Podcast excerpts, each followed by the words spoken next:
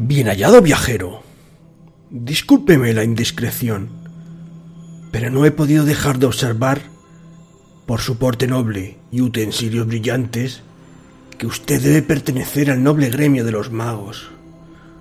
¡Oh! ¡Qué grandes proezas hacen con el favor de la ordimbre! Permítame, permítame que le muestre, pues esta no es una vulgar posada, sino un lugar en el que puede aprender perlas de sabiduría mágica y hechizos sin parangón que no podrá dejar escapar.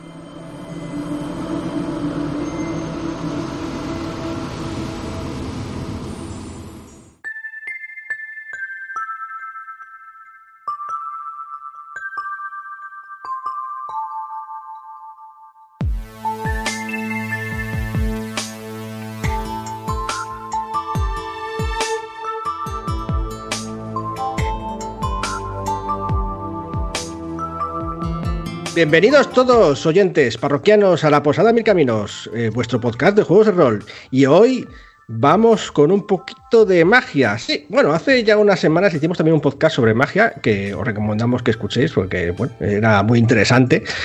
Pero hoy vamos a centrarnos más en un juego en concreto, el más famoso de todos, el Daños and Dragons, porque bueno, mm, creíamos que era conveniente de vez en cuando hacer un podcast así ligerillo y tal, que, hablando de algunas cosillas que se nos ocurren durante las partidas, como cuáles son los hechizos más que, deberíamos tener por narices cuando nos vamos de aventuras, ¿no? ¿Cómo, cómo, bueno, cómo abordar estos momentos de elección de hechizos, que bueno, Claudia es una especialista en esto, de hecho es una experta, luego hablaremos de ello. y, bueno, pues para ello me acompañan hoy Alberto, que está por aquí. Hola, buenas. Eh, José también. Hola, buenas noches. Buenas noches, José. Y Claudia, la especialista, por supuesto. Buenas noches. Y bueno, especialista, especialista, no. Lo que pasa es que siempre, aquí hay mucha gente que sabe mucho de hechizos. Lo que pasa es que tengo fama porque tardo mucho en elegirlos, que es otra cosa. Bueno, has tenido a veces fortuna en la elección de hechizos en algún momento muy clave, que bueno, en las aventuras, eso. Parar a los monstruos en el momento adecuado, eh, tirarlos a los que vuelan y tal. En fin, que efectivamente, de hecho, hay hechizos que son muy, mm, digamos, concretos para situaciones muy concretas, ¿no?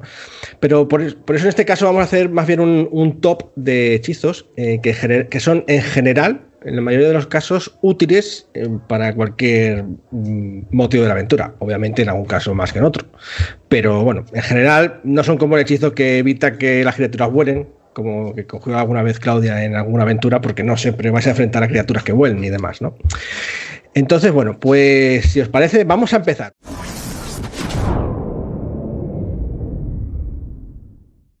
Bien, y vamos a empezar por un hechizo que, nos ha traído Alberto, que por lo visto está muy bien. Yo no me acuerdo muy bien de este hechizo, aunque no sé si lo usó en las aventuras, que se llama estática sináptica. O bueno, esa es la traducción que creemos que tiene en castellano, ¿no? Alberto. Sí, efectivamente. Esto es un hechizo que salió en el Shanatar, que lo pueden utilizar, si no me equivoco, eh, bardos, magos y hechiceros. Yo recuerdo que la última crónica que hemos jugado llevaba un bardo y lo cogí por tener un poco más de, de potencia al ataque. Entonces, es un hechizo, es de nivel 5, sí que es un poquito caro, pero merece la pena porque es como, es hace daño de área, 8 dados de 6, tipo bola de fuego, y pero la tirada de salvación es con inteligencia. ¿Qué ocurre? Que si tú atacas a unos magos, lo vas a llevar jodido. Pero como ataques a guerreros o cosas así, normalmente no van a tener inteligencia muy alta y entonces esto le va a provocar, aparte de comerse el daño entero, les provoca un D6 menos durante X turnos. No recuerdo cuántos eran después. Con lo cual, eh, cuando hay una pelea de mucha gente en ataque masivo, eh, merma bastante y le da bastante ventaja a tu grupo. Me parece lo que es como ideal para el bardo porque tiene esa pequeña utilidad de apoyo. Ya. Eh, pero uno menos un D6 a que a sus tiradas de ataque, ¿te refieres? Sí, tiradas de lo que hagan, de ataque o de habilidad pues está bastante bien. ¿Y eso a qué nivel lo tienen eso? ¿Te acuerdas? 5, es caro, es un hechizo potente. Claro, es un hechizo tocho. Es tocho, lo que pasa que me parece que está bien, que merece la pena. Mm. Bueno, de hecho, no lo había dicho en la introducción, pero vamos a limitar los hechizos hasta personajes de nivel 10, ¿vale? O sea, porque, bueno, podríamos decir, pues el deseo, el milagro, ¿no? Que son súper hechizos, pero no.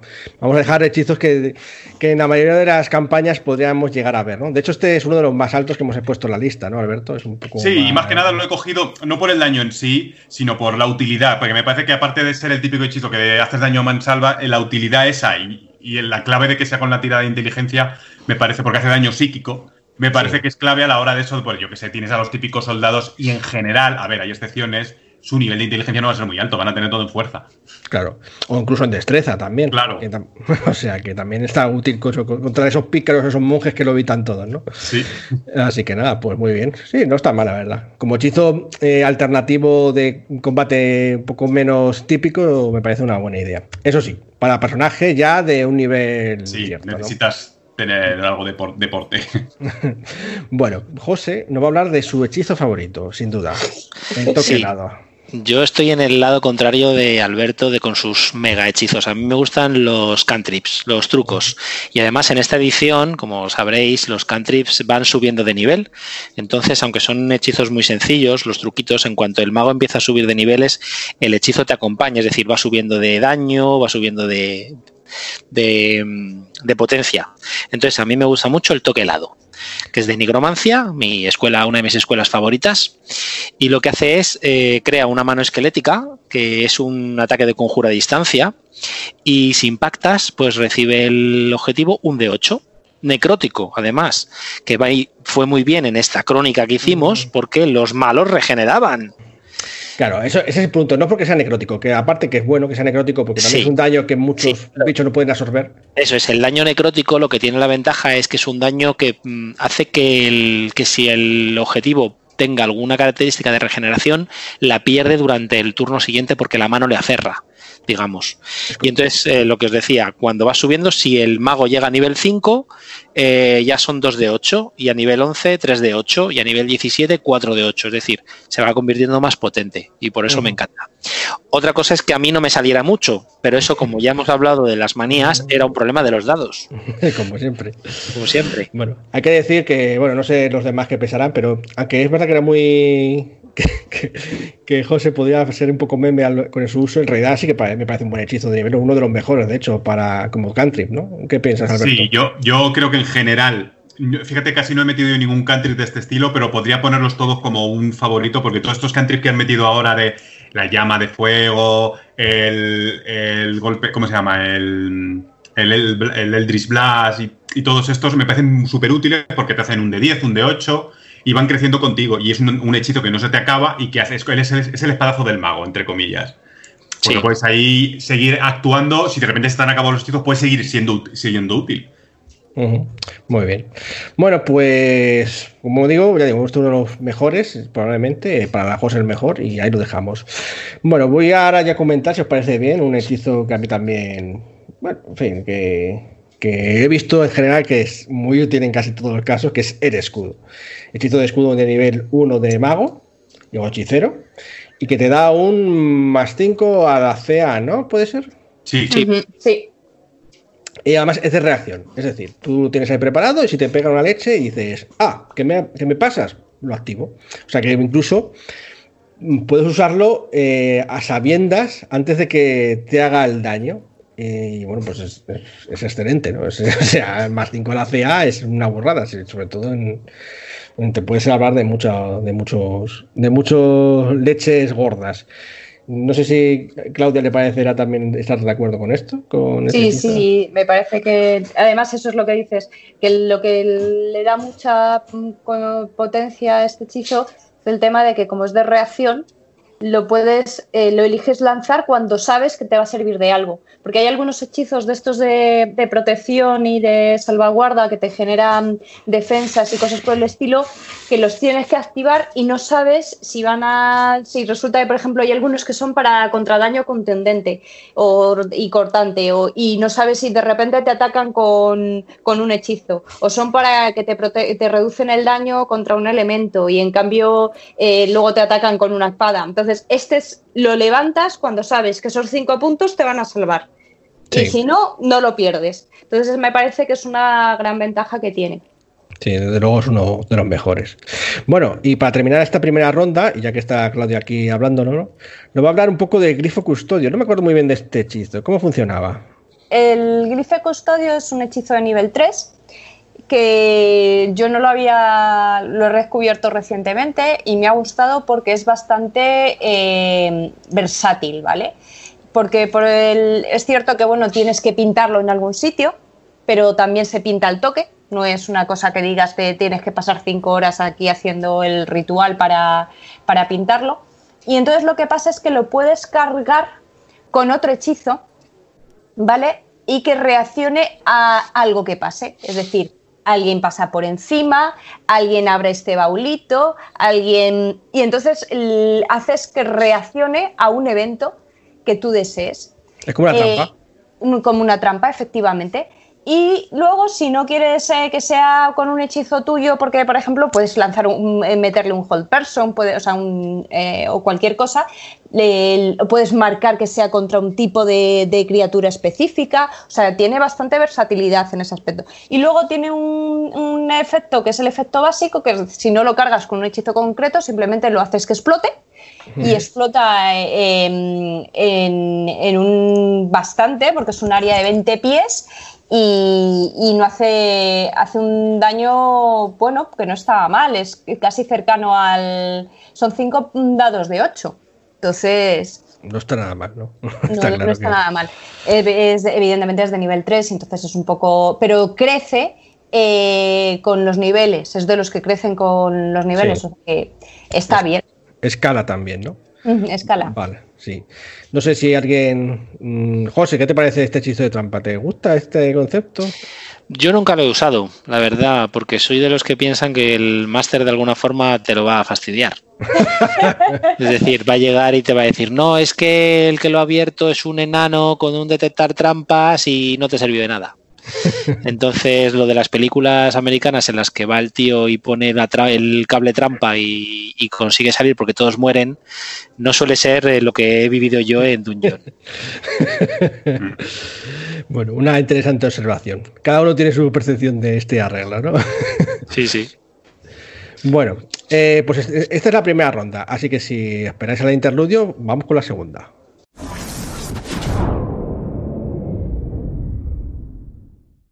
Bueno, eh, Alberto, cuéntanos, la armadura de Agatis. Esta es muy buena, creo, pero es muy especializada una, a una clase, ¿no? Sí, eh, este hechizo, armadura de Gatis, es un hechizo de nivel 1, que escala también, de brujo. Eh, entonces solo lo tiene el brujo. ¿Qué, qué, qué es lo que me gusta de este hechizo? Es un hechizo de defensa en el que mm, tú ganas 5 de puntos de golpe temporales y al que te ataque cuerpo a cuerpo, que, que- si te hace daño, se lleva 5 se lleva cinco de daño también. Entonces lo que mola, que aparte de que escala, pues que si de repente lo tiras en nivel 4, pues son 20 puntos, es un, un buen, o sea, es como que te, me haces daño, pues encima te lo llevas tú. Y aparte te va quitando ese, esa vida extra que te da. Y es un hechizo que, que no tiene concentración. Ya. O sea, pues, lo de que no tenga sensación es muy importante. ¿no? Claro, por eso es lo- me parece que es la parte más munchkin de este hechizo. Sí, bastante bueno, ¿no? No, La verdad es que de brujo me mola mucho, pero la verdad es que con la gente que lo tiene brujo siempre lo tiene ese hechizo. Es como muy, Sí. es muy importante. Bueno, pues a ver, José, un hechizo que has puesto muy interesante, eh, bueno, muy interesante, muy típico, ¿no? Es el volar.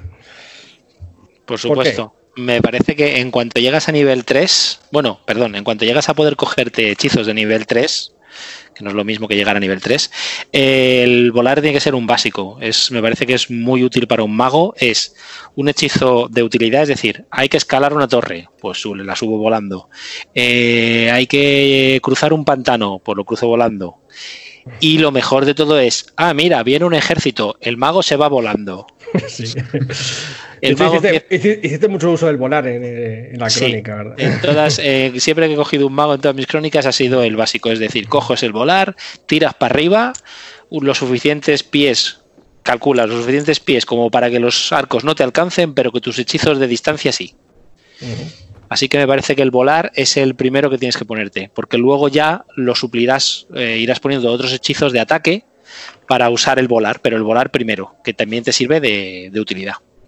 Sí, de utilidad. Aunque de forma defensiva solamente casi para huir, porque realmente Sí. si estás en un combate volando, pues dice, ah, estás arriba, pues tienes la bola de fuego arriba, tampoco hay problema. O sea, Claro, lo que pasa es que es lo que decía Alberto con el con el hechizo que he dicho. Si te ataca un grupo de guerreros, pues el grupo de guerreros no te van a tirar bolas de fuego, a menos que sean muy cabritos y tengan pociones o algún tipo de objeto para lanzártelos. Pero si no, estás a salvo de los guerreros. ya. Bueno, pues ahí dejamos el volar, sin duda, un must-have como de los que más, sin duda. Y yo voy a decir también eh, uno también que yo creo que es bastante útil, que es eh, proteger contra el bien y el mal. Este es un pelín situacional, ¿verdad, Alberto? Es un poco. Bueno, eh, lo que pasa es que cuando lo puedes usar es tan bueno, tan, tan bueno y es situacional, pero hay muchos bichos, porque solamente esto ya no va contra los malos y contra los buenos, va solamente contra los ajenos, como los celestiales, el demonios, elementales. No sé si me quedo alguno por ahí, eh, pero bueno. Mm, no sé si incluye tipo hadas o algo por el estilo también. Los, no muertos también. Los no muertos, sí.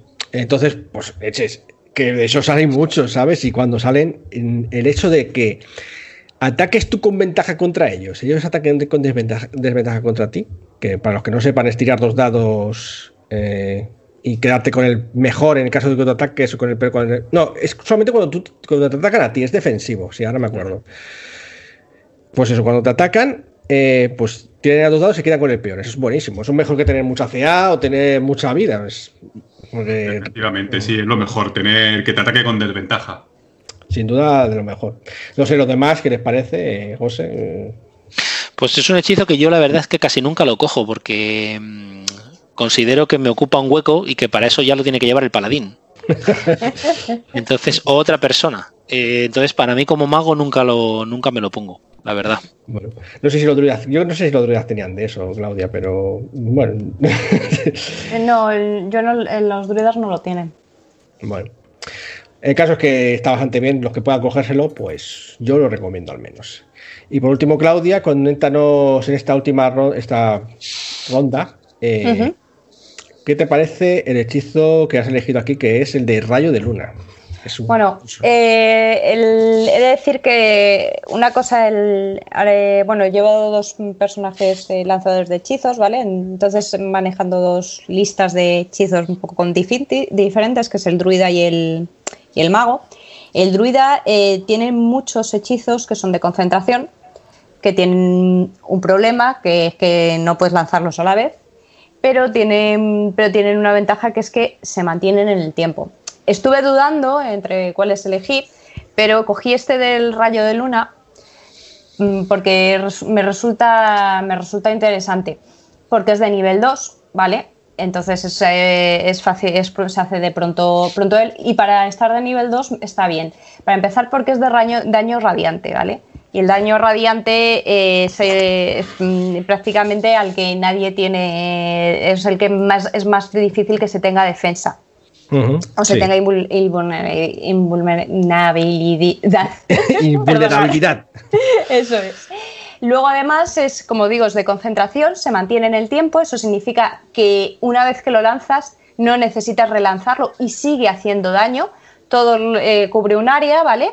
De, con un haz de luna. Y entonces, todas las criaturas que están en ese área, eh, al comienzo de su turno, o, se, o pasan durante el turno a ese área eh, sufren daño, tienen que hacer una tirada de constitución y sufren daño. Y aunque la fallen, siguen sufriendo la mitad, o sea, la pasen, siguen sufriendo la mitad de daño, o sea, que todos se llevan algo de daño, sea, mayor o menor.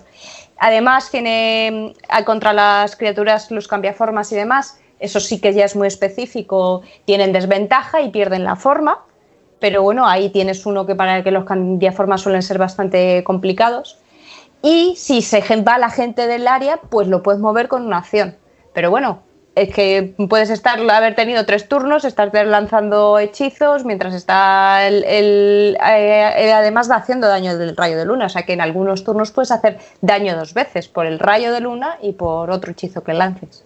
Entonces ese tipo de hechizos me resultan mm, muy efectivos. Mm. Bueno, sí, la verdad es que está bastante bien. Y si que lo usaste, y bueno, contra los cambiaformas y eso es especialmente útil, ¿no? como los hombres lobos y tal. Bueno, pues hasta aquí esta ronda. Vamos a la siguiente.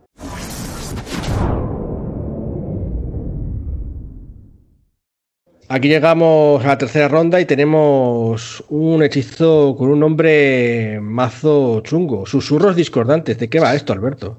Pues mira, este es un hechizo de bardo, muy de bardo, que hace daño psíquico y, entonces, pues tú como que le, haces, le susurras a alguien, haces su tirada de salvación y si la falla, aparte de que le haces algo de daño, eh, sale corriendo. Tiene que huir porque le produce mogollón de, de miedo la persona que le lanza el hechizo. Entonces, la gracia de este hechizo, aparte del daño que haga, es que, que tú estés con tu, con tu party, con tus colegas, rodeando al tío y entonces, como tiene que huir sí o sí, se comenta que es de oportunidad por un tubo.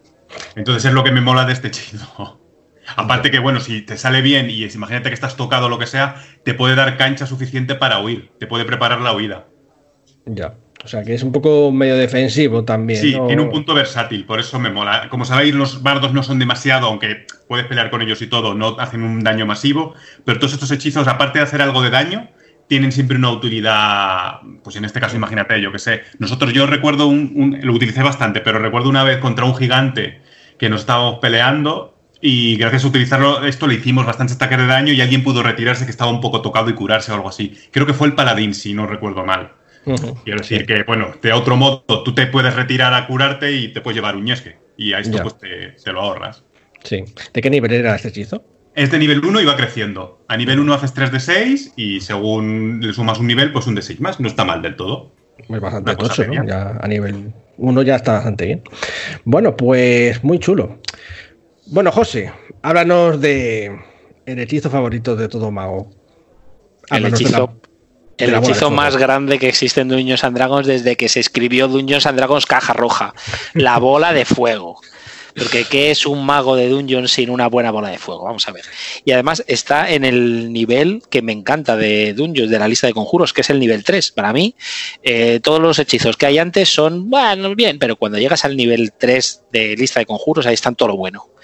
Pues la bola de fuego es ese clásico, te haces una bolita de fuego, una manzana en la mano, la lanzas, explota y un montón de gente muere y sale expulsada.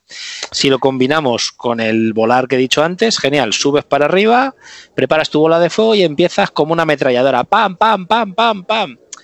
A veces algún compañero puede resultar herido. No pasa nada. A veces. A veces no pasa nada, porque para eso está el paladín, el clérigo, ya se curarán, ya se curarán. Pero seguro que prefieren que si eso ya los mates tú.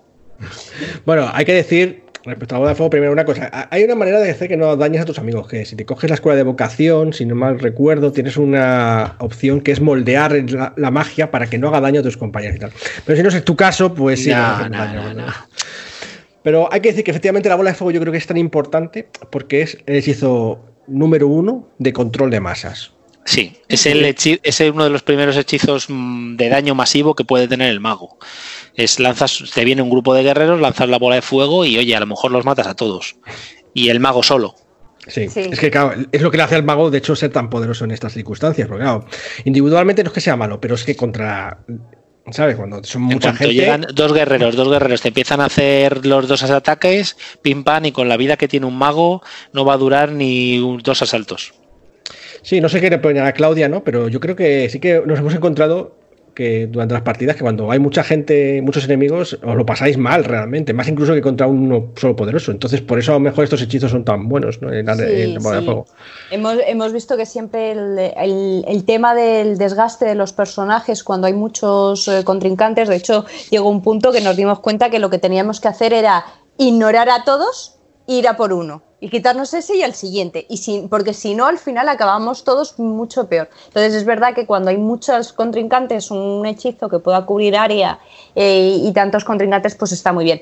Evidentemente, claro, es un hechizo que tiene su contraposición, porque eh, eh, si no, no. Y es que, como estén tus compañeros mezclados con los enemigos, pues eh, yo ha habido muchas veces que no he podido lanzarlo por eso, porque he dicho es que lo tiro y me cargo a la mitad de mis compañeros. Hay muchos hechizos que, le, que como cuando son de área, si los enemigos tienes, además eso es cuando las miniaturas y los tableros Sí. se vuelven importantes porque empiezas a calcular cuadritos de un lado a otro para decirlo, ¡pum! tiro aquí y, entonces pillo al mayor número de enemigos y el menor Número de aliados. Eso te pasa por ponerte en el, en el alineamiento el apellido bueno. Si te pones cualquier otro, no pasa nada. Puedes lanzar la bola de fuego sin tener tanto miramiento. Bueno, no lo sé hasta qué punto, porque también si te cargas a tus compañeros a lo mejor no sobrevives, entonces... Tienes que hacerlo al final, cuando ya es para llevarte los, los PX y los eh, tesoros. Te, lleva- te llevas el doble de punto de experiencia, lo de tus compañeros y lo de tus. Eso es. Bueno, vamos a otro hechizo también, que es justo lo contrario del de José, que es eh, bendecir, que es un hechizo que suelen tener los paladines, los clérigos. Y ese hechizo es muy bueno porque es primero, es de nivel 1, ya desde nivel 1 lo tienes, o sea, lo tienes ya... Y da nada más y nada menos que un D4 a todas tus tiradas de ataque y también contra mm, en tu suma para tus tiradas de salvación. Y oye, ¿cuántas veces tener más un D4 de ataque, incluyendo para hacer de toque lado de José, viene bien, ¿verdad? Para alcanzar a tus enemigos, porque es que es un D4 más bien, bien bonito. y además a- puede afectar a varios a varios aliados al mismo tiempo, ¿sabes? Hasta, no sé si hasta tres, y luego va aumentando con el, con el nivel. Y bueno, mm, ¿qué, defecto tiene? Pues que es de concentración. Y como ya sabe Claudia, lo de concentración no, ¿verdad? Sí, los de concentración eh, son, mm, están muy bien, suelen tener, pero claro, luego, sobre todo lo que el principal problema que he visto yo con los personajes que tienen hechizos de concentración, que lo malo es que, que tienes que tener hechizos que no sean de concentración. Porque si el, el 80% de tus hechizos son de concentración, se autoanulan unos a otros. Si tienes uno o dos y luego un montón de hechizos que no sean de concentración, puedes irlos alternando y tienes variedad. Pero como todos sean hechizos de concentración o la gran mayoría, es, es problemático porque no puedes lanzarlos juntos. Entonces se te convierten en hechizos de no concentración y pierdes esa potencia que tienen por ser de concentración. Te conviertes en un compañero de apoyo. Básicamente, estás en la retaguardia, lanzas los hechizos de, de concentración, de fuerza, de resistencia, de visibilidades y tal, y tú te mantienes ahí mientras los demás eh, se zurra la badana. Pierde un poco la gracia de estar metido en el ajo. Ya. Mm. Bueno, es para jugadores que les gustan los personajes de apoyo, simplemente. Sí. Por eso es muy típico de clérigo. Aunque bueno, el paladín, como no teníamos clérigo en esta crónica última que jugamos nosotros, pues el paladín tuvo que hacer un poco de eso y a veces se fastidiaba y tenía que ir de bendecir, porque es que el hechizo es tan bueno que es que casi es obligatorio lanzarlo, ¿no? Así que bueno, bendecir, un hechizo buenísimo. Y ahora vamos a otro juego, a otro hechizo que nos va a contar Claudia. Este, bueno, lo hemos hablado un poco por encima, el arma mágica. ¿Qué, ¿qué es lo que hace? Bueno, este es un, es un hechizo que en realidad eh, yo creo que es más para los compañeros del mago que para el propio mago, porque el mago tiene sus hechizos, evidentemente, es también de concentración, pero se lanza con la acción adicional, es decir, que puedes lanzar tu hechizo normal y además hacer este. Eh, y lo que hace es que eso, eh, no es un hechizo súper potente, pero tiene una ventaja que es de un nivel bajo, es de nivel 2. Y cuando el grupo está todavía formando y tal, y no tienen los guerreros ninguna arma mágica ni nada por el estilo, eh, si resulta que se encuentran contra un enemigo que, tiene, que necesitan eh, magia para hacerse daño, porque hay- de vez en cuando te encuentras con enemigos que son invulnerables a cualquier cosa que no sea mágica, resulta que el guerrero de repente se te queda inútil, porque por muchas veces que le dé al enemigo mm, no, tiene, no le hacen daño. Entonces, ¿qué hace este hechizo? Pues eh, directamente tocas el arma de tu compañero guerrero, tu compañero y, y su arma se convierte en mágica a efectos de juego y entonces sí que puede hacer daño y, y deja de convertirse en un personaje que sin poder Inútil. es inútil, evidentemente, porque es, Y es un, que y un delicioso más uno. y le da además un delicioso más uno, efectivamente. Tú, tú usaste también de vez en cuando, ¿verdad, José? Sobre todo al Yo lo usé, lo usé mucho con el guerrero, con el, con el personaje de Miguel, porque de repente salía un, un bicho que nada, llegaba al guerrero, le daba un viaje de estos que flipas y le hacía tres de daño por la resistencia y tal y cual. Y entonces yo llegaba, le hacía, espera, espera, pum, arma mágica. Y el siguiente viaje le hacía 20 de daño. Sí, y los así- goles famosos y eso. Claro, los golem. Y así te quitabas a los malos de golpe bien. Si no, Y, eh, horrible, todos muertos. Sí, además es escalable porque va subiendo con los niveles el bonificador que da, pasa de más, a- de más uno a más dos y luego a más tres. O sea que también eh, Te, te no vale se incluso queda. un personaje un poco ya más tocho, incluso que tengan armas, para hacerlas mejores incluso. Sí, sí, sí, sí. Muy bien, pues hasta aquí esta tercera ronda y, ahora nos acompañáis a la cuarta. Vamos a ello.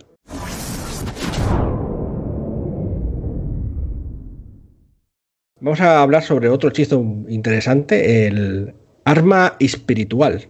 Que por lo visto te gusta mucho, ¿no, Alberto? Pues sí, mira, esto es un hechizo que yo lo cogí, es de clérigo, lo cogí con el bardo cuando llegué a nivel alto, porque como puede coger hechizos de otras clases. Y entonces lo que mola de este hechizo es que no tiene concentración tampoco y creas como un arma espiritual que con tus acciones de. em, con la acción adicional, no me salió el nombre ahora, haces un ataque extra. Entonces, bueno, obviamente si tú estás con- utilizando un personaje que ya tiene dos ataques, no tienes. en- o sea, que utilizas dos tipos de ataque o algo así no tiene sentido, pero con un personaje que, que- que- que puedes emplear tu acción, tu acción adicional en eso, haces un ataque adicional que hace un D8 más, me parece que tu característica mágica, que creo recordar que era, que está bastante bien, y crece también con tu nivel. Este empieza en nivel 2. Claro, eso está muy bien, de hecho, para las clases que rollo magos o bardos que no suelen tener Claro. eh, ataques, varios ataques por turno, como le pasa a las eh, clases guerreras, ¿no? Como el paladín, el guerrero Claro. y, y todo Te eso. coges y te, claro, te garantizas un segundo ataque, que además pues tiene esa capacidad de ir creciendo también. Y Ya. y ya, te digo, es, es un hechizo que me parece muy, es un hechizo de ataque que me parece bastante potente, por eso, por la cuestión de poder mantenerlo ahí. No recuerdo si duraba un minuto o algo por el estilo. Mm. Este yo no sé si lo podía coger los magos, José. ¿Tú qué, cómo lo ves? Pues yo creo recordar que sí, pero no estoy seguro, ¿eh? O sea, que no mí, me, fíjate, que no me me la piden. clérigo, pero no estoy Sí, seguro. puede ser. Eso lo digo con seguridad. De todas formas, eh, yo aquí tengo que estar en contra totalmente de ti, porque vamos a ver, un buen mago, un buen lanzador de hechizos, no necesita más que un hechizo. Nada de ataques adicionales. Un buen ataque, ¡bumba! Y a tomar por saco el enemigo. Bueno, pero si puedes hacer ese ataque y luego encima tienes este activo y haces otro ataque más, así coges y rematas. Mata y remata. Está, está claro. Bueno, Lo del remate ya es más para. Era más lo de acabar el final y llevarte los puntos. Eso ya no cuenta en esta versión de Y Dungeon. eso es verdad. bueno, bueno. Vamos con un hechizo. Este, este, hay que decirlo, me jode mucho como Dungeon Master. Porque yo pensaba que iba a hacerles. Les veía todos tan aplotonados. Y tenía ya un mago por ahí poderoso. Y les tiré una bola de fuego. ¿Y qué hiciste tú, José? ¿Qué hiciste? Eh, y te dije, espera, espera, espera. Contrahechizo, placa. En la cara. en la cara. Este es el. A ver, esto yo lo digo a los jugadores para que sepan cómo tienen que cogérselo. Esto es lo típico cuando tú pasas de nivel y te quieres coger tus hechizos nuevos. El narrador, como ya pasa de ti, porque está hasta los mismísimos de la druida, el clérigo y el mago con sus miles de hechizos. Tú le dices, ya me he cogido los hechizos, ya me he subido la ficha, y el, y el narrador te dice, jo, qué bien, qué trabajo me acabas de quitar de tener que revisar lo que has mirado y tal. Y tú, vale, pues ya está, yo ya me he cogido mis hechizos nuevos y tal y no le dices nada y no le dices lo que le has cogido. Y es justo en la primera partida, después de subir de nivel, llega el narrador y te saca un mago con bola de fuego y tú le dices, espera, guapo, que tengo un contrahechizo. Y el narrador, pues se le queda la cara que se le quedó a Pablo, blanca como una pared, de en plan de, perdona, ¿cuándo, ¿cuándo te has cogido eso? Y tú le dices, pues ayer, cuando me cambié la ficha y no la miraste. Y subiste a nivel 5, porque es de nivel 3, creo, el hechizo, ¿no? Es de nivel 3 también, sí. Es un hechizo de nivel 3 y para todos los hechizos de nivel 3 o inferior de forma gratuita, ¿no? Así- Eso es. Sí. Y si son más altos, tienes que hacer una tirada. Tienes que hacer una tirada, pero normalmente el mago, como tiene la inteligencia muy alta y demás, tiene una tirada bastante fácil de sacar. Debo, debo recordar que te enfrentaste incluso a un archimago que usó un hechizo de estos de parar el tiempo, ralentizarlo y tal, y se lo paraste. Tuviste que gastarte todo para hacerlo, ¿no? Hay ventajas y tal, pero que tenía. Eso es, eso es, sí. Sí, sí, sí, la verdad es que está Pero- muy bien. Ya te digo, es de nivel 3. el- Todos los hechizos de la lista de mago de nivel 3, a mí me parecen que son todos muy buenos. Sí, pero este en contigo. concreto. bueno, Este en concreto, a ver, es muy específico. Es, es un enfrentamiento de un mago contra un mago. Claro, el resto de los compañeros tampoco sabían que yo tenía el contrahechizo. Entonces estaban, cuando vieron que la bola de fuego se empezaba a formar en la mano del mago, y tú todo lo el mundo- ahí. claro, todo el mundo estaba diciendo ya, Dios mío, vamos todos a morir. Sí, sí, porque estáis todos juntitos. Todos juntitos, es lo típico de entras por una puerta y cómo entras, ala, todos a pegotón, somos idiotas. Y, y el mago aprovechó y bueno, la verdad es que tuve que reconocer que tuve muchas felicitaciones, alabanzas y, y aplausos ese día. Sí, sí. Increíble aquel día. Bueno, pues yo también voy a hablar de un hechizo que igualmente mm, es bueno, pero discutible en algunos casos. Bueno, discutible, no, no es discutible, es el curar. Curar. No tienen muchos personajes, el bardo, la druida, el clérigo, el paladín. Escala con los niveles. Es de nivel 1. Y desde siempre el Dungeon pues se cobra, ¿no? Entonces lo de curar está muy bien. De hecho, especialmente bien en, combates o estrategias a largo plazo, en el que empiezas a cobrar y tienes que curaros porque caéis al suelo, en fin. De hecho, yo recuerdo, José, que tú en algún cierto Dungeon que hicimos te daban palique ibas al suelo casi cada turno. Casi cada turno tenían que tirarte un cura o algo de Sí, porque yo soy un mago muy extraño. Soy un mago que me haga un soldado mago o un mago puro puro. Me gusta estar ahí, que me salpique la sangre. Soy como muy idiota. Entonces siempre recibes un espadazo y como tienes 10 de vida, pues te hacen 38 y estás en el suelo tirado y dices, ¿por qué? O sea, ¿por qué estoy aquí? Pero bueno. Pero también es que va Sí, porque además, claro. luego además te coges todos los hechizos, te, sabes la, te dices el de volar, el de escudo, el no sé qué, no sé cuántos, pero luego te metes en mogollón. Yo estoy dando recomendaciones para nuestros queridos oyentes. Otra cosa es que no hagan lo que yo. Que hagan lo que les he dicho, no lo que hago. Claudia también tenía el hechizo de curar, pero es curioso porque lo usaba más que nada con ella misma. Porque resulta que los druidas, eh, al menos el druida este de la, del Círculo de la Luna, pueden usar el hechizo de curar consigo mismo como acción adicional, porque normalmente es una acción normal. Entonces se, regeneran sus formas animales cuando están transformados. Sí, pero es solo cuando estás en formas animales. Entonces lo que pasa es eso. Eh, también es que ayer yo estaba haciendo un, trabajo como el druida que era el de tanquear. Cogía una forma animal con muchísimos puntos de vida, me iba a lo bestia adelante y lo que pasa es que, claro, lo que hacía es el curar para regenerar esa forma animal y mantenerla más tiempo las novedades del druida de la versión 5.0 creo que merecen un podcast entero solo para él. Porque me parece el personaje más Moonskin, más salvaje que he visto en mucho tiempo. Cuando yo me cogí mi mago y Claudio se cogió su druida y de repente empezó a hacer todo eso, le digo, espera, digo, yo estoy haciendo el idiota. Digo, vamos a ver, todo druida, chicos. No, nos lo apuntamos, José, de eso de un podcast sobre. Sí, para los druidas. Para druidas y para otros, que también habrá que hablar de ellos. También. bueno, Claudia nos va a hablar de, un hechizo que, le gustó mucho también, que lo usó bastante y bueno, que resultó al final bastante más útil de lo que yo, la verdad, previsiblemente pensé, que se llama Fuego Férico. ¿De qué va? Sí, bueno, el fuego férico es un hechizo que la gente tiende a, como digamos, a ignorar porque piensan que es solo para revelar gente invisible, ¿vale? Porque el efecto que tiene primario es ese, eh, eh, genera un fuego férico eh, del color que tú elijas, verde, morado azul, te dejan elegir, alrededor de todas las criaturas que están en la zona que, le, que afecta, ¿vale? Y, lo que, y entonces, si están invisibles, las revela y no pueden volverse invisibles. Tienen que hacer una tirada de salvación de destreza. Pero es que tiene un segundo efecto, que es que todas esas criaturas que están bajo el efecto de ese fungo férico, eh, eh, tienes eh, tirada de en ventaja en ataques contra ellos. Entonces de repente llegas pillas a. Te da igual, eh, aunque no estés en oscuras, aunque no estés en. no, aunque no estén invisibles, eh, que es como lo que piensas, todo el mundo piensa, o hay invisibles o estoy en un dungeon y no veo ni tres en un burro y entonces ahora lo veo. Sí, es verdad, pero es que aunque estés en, en pleno sol, tú les lanzas mm. el hechizo y de repente todos ellos tienes tus ataques con ventaja contra ellos. Que es muy bueno es muy bueno. Y además es que es contra todos los que has pillado y para todo el mundo.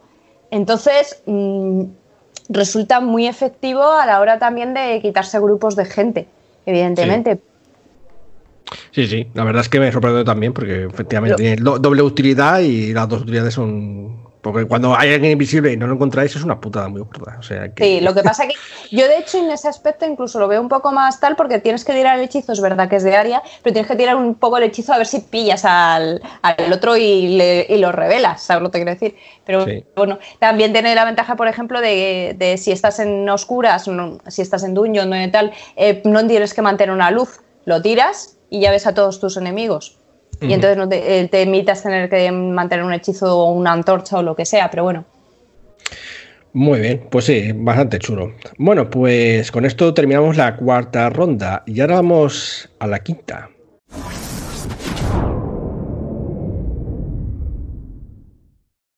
Y sin duda, uno de los hechizos mm, más usados también en el Dungeons. Eh, tiene cierta, en fin, eh, tiene varias versiones también de ese hechizo, ¿no? más potentes, como invisibilidad mejorada, pero vamos a hablar de invisibilidad, que es el que puede cogerse un personaje de nivel hasta nivel 10, al menos. No sé si el mejorada también se lo puede coger, pero ya sería caro aún así.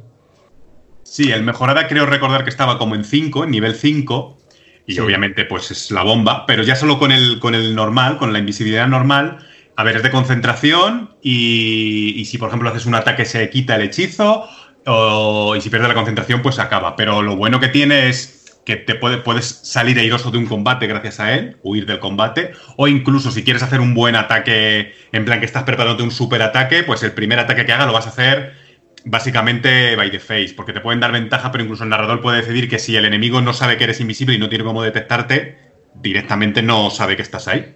Sí, noquearlo, lo que sea. Claro, y esto en el aspecto de combate, pero luego en el aspecto de utilidad, pues desde una misión de espionaje, una misión social, eh, pues eso, volviendo a, lo de antes, escapar de un sitio, abre, abre un abanico bastante amplio de la utilidad que tiene este hechizo. A mí me parece que es como algo como muy, parece como muy común, ¿no? La invisibilidad típica de, de las cosas medievales, así de magia, pero es cierto que me parece súper versátil este hechizo, me parece muy útil. A mí me, lo he utilizado mogollón, la verdad, en esta crónica. También sirve mucho para huir esas cosas. ¿Tú qué opinas, Claudia, de este hechizo de invisibilidad?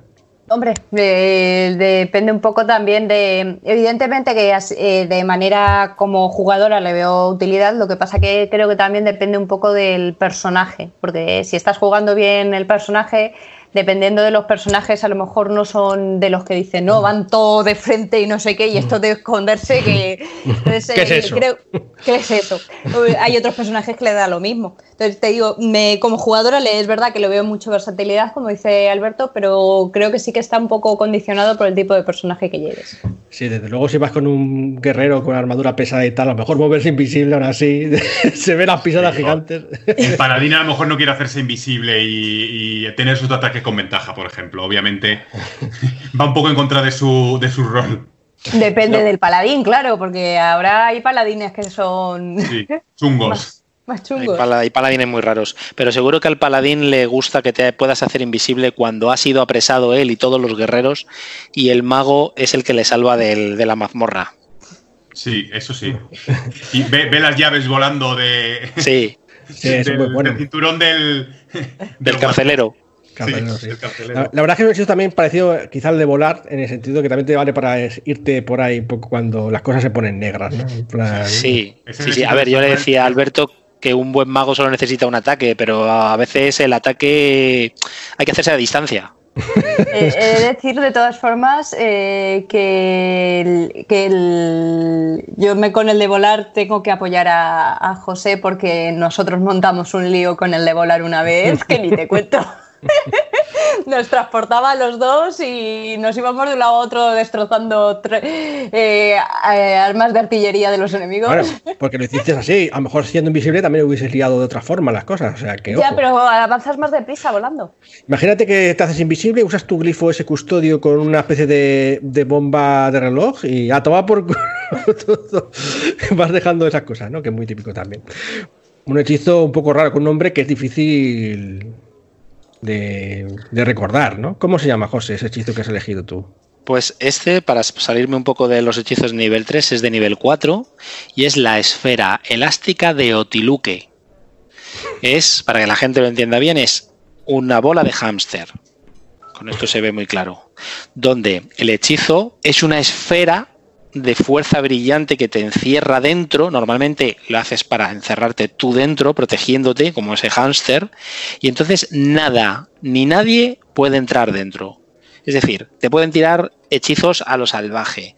Te pueden atacar con todas las armas que quieran, que la esfera es indestructible.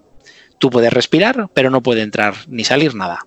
Entonces, el mago está medio muerto, le están zurrando, eh, todos sus compañeros han caído, pues mira, me hago una esfera y poco a poco me voy caminando con mi, como mi roedor y me piro de aquí. Me sirvió de, gran ayuda una vez, porque lo típico que no se hace nunca en la llamada de chulo, que es separarse, me separé del grupo principal y me encontré con un tío muy desagradable que me superaba por todos lados y me empezó a dar cera y dije, bueno, espérate, dos turnos y no más. Me hice mi esferita y bajé rodando una ladera.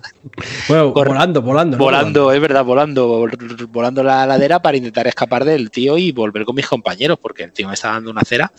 También se puede utilizar para encerrar a alguien dentro, pero ya tienes que hacer la tirada de, de salvación, de destreza. Entonces, para no arriesgarte, en vez de capturarlo a él, me captura a mí mismo y estoy a salvo de todo y de todos. Sí, pues sí, un hechizo, desde luego también un salvavidas muy importante, ¿no? Sí. y bueno, además también puede usarse de manera ofensiva, como has dicho. Un poco más difícil, ¿no? Pero la opción este queda ahí. Eso es. Y eh, bueno, pues yo hablando de hechizos, este no salva vidas, pero es de utilidad, sé que tú lo odias, José, que es la mano de mago.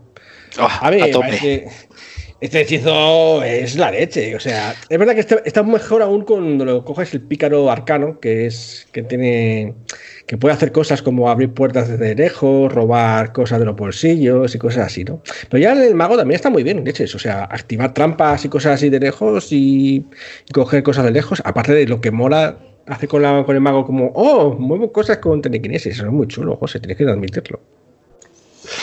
A ver, admito que no está mal. Lo que pasa es que dentro del dentro de las posibilidades de trucos que te puedes coger de cantrips, pues no estaba en mi prioridad. Prefería ofensivos. Y ya si eso me acerco yo y muevo y muevo la puerta. ¿Tú qué piensas, Claudia? ¿Merece la pena cogerlo o no? Eh, yo la verdad que no es el que más me ha llamado la atención.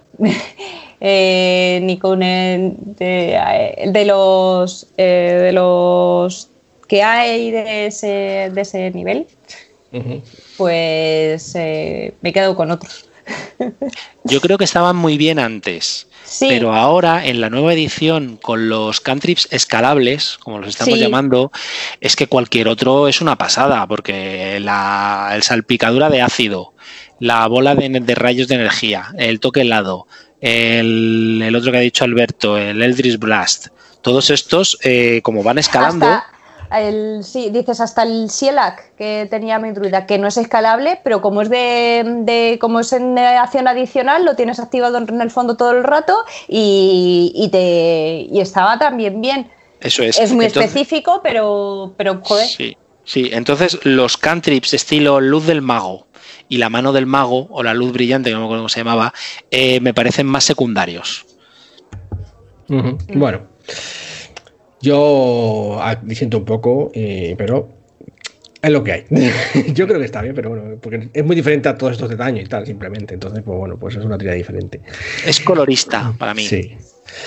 Y, sí, bueno, bueno pues, siempre hay que tener algún hechizo que sea de utilidad, ¿no? Pero. Sí.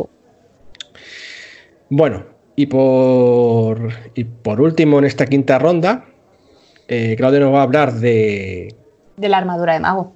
Sí, que la armadura de mago, eh, a mí eh, antes me he quejado de los hechizos de concentración, del problema que tienen, y la armadura de mago, la gran ventaja que tiene es que son 8 horas de protección y no es un hechizo de, de, de concentración. Tú te lo lanzas, te dura 8 horas y estás con vale, con tu protección extra todo, todo el tiempo sin, sin, tener problemas con otros hechizos que estés lanzando. Bueno, has gastado un, eh, eh, un hueco de hechizo, pero joder, son ocho horas. Sí. Entonces. No hay interferencia. Eh, no hay interferencia, no hay tal. Me parece que, que es, en ese sentido es, es también como mago ahora, con el personaje mago que estoy jugando ahora, lo estoy apreciando mucho porque el druida siempre me he quejado que uno de los principales problemas que tiene es el tema de, las, de la defensa. Eh, todo el mundo se queja de la defensa de los magos, pero la de los druidas es casi peor, ¿vale? Porque sí. encima como druidas están limitados con ciertas cosas, de los materiales de las armaduras, etcétera, etcétera. Entonces, es verdad que cuando tenía las formas animales era muy contundente la cosa, pero en cuanto no tenía la forma minal, animal ya me podía ir corriendo para atrás, porque si no me fundían en, do, en dos, sí, en dos turnos. Y en cambio esto con el, con el mago, lo, el, el, poder el acceder a la armadura de mago lo, lo veo bastante, bastante útil. Sí, no. Además es muy único de mago porque, bueno, eh, no puedes llevar armadura. De hecho, es un poco el motivo de que no lleven armadura los magos en la quinta edición, claro. porque ya no hay ninguna restricción per se. Sí. Excepto que no le, no le, dan esa competencia, pero mmm, podrían llevar armadura pesada. no, le, no, le, impide lanzar hechizos, ¿no? Pero no. no pueden usar entonces la armadura de mago, que es un hechizo que es tan barato y tan potente, y dices, joder, Sí, bueno, ahí también eso es un poco del tema de la elección de si quieres que tu mago lleve armadura, pues tienes la protección por la armadura, si no quieres llevar armadura, pues tienes la armadura de mago. Es un poco elección, pero por lo menos tienes esa elección, que es lo que me quejaba con el druida de que no tienes. Sí. Me he dejado muchos hechizos, tanto de mago como de druida, y nos los hemos dejado todos, sobre todo de niveles más altos, que están muy chulos. Pero Claro, bueno, a niveles altos hay algunos que son muy chulos como el deseo, el milagro. No, no, pero digo, ya sobre todo es que, por ejemplo, si este, hemos estado hablando sobre todo de hechizos de nivel 1, de nivel 2, nivel 3, alguno de nivel 4 y nivel 5, pero poquitos, y hay cosas muy contundentes en esos niveles también. Pero bueno. bueno. Podríamos hacer quizá en el futuro un, segundo podcast de esto, de los hechizos ya épicos, poderosos donde los haya, ¿no? Como el de Parar el Tiempo, que también es muy bueno, aunque no funciona contra José. Las restauraciones. Dedo de la muerte. el dedo de la muerte, desintegrar. Bueno, buenos hechizos. Es conjurar elemental. Pero estos hechizos iniciales y no tan iniciales que hemos elegido, yo creo que son casi un necesarios. Quizá los oyentes y otros parroquianos consideren que, que hay hechizos mejores que estos. Bueno, dejadnos en los comentarios y ya lo discutiremos, o, no, o no, estaremos de acuerdo. Bueno, parroquianos, un placer una vez más haber tenido aquí en la mesa tomando hidromiel. Espero que estéis bien en vuestros mm, hogares escuchando el podcast y nos vemos la próxima semana aquí en la Posada Mil Caminos. ¡Adiós!